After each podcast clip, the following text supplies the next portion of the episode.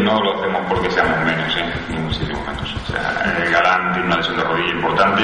Eh, es difícil que si buscamos una cesión para Galán, algún club lo pueda aceptar en esa situación, en esas condiciones. Entonces pensamos que por lo menos la primera vuelta es importante que a coger ritmos y pues se sienta otra vez futbolista, meta goles con el B y en enero pues igual nos sentamos y decimos, oye, es el momento de buscar una salida, es el momento de una cesión, o es el momento de que vaya al primer equipo, o es el momento de que siga en el filial, ya veremos a ver. Pero se ha buscado nada más que eso, ¿no? Aquí ha sido un tema un poco más especial. Eh, a nosotros nos faltaba una posición de central en el, B y él nos pidió que, él quería, que él quería ser el, jugador que se quedase ahí.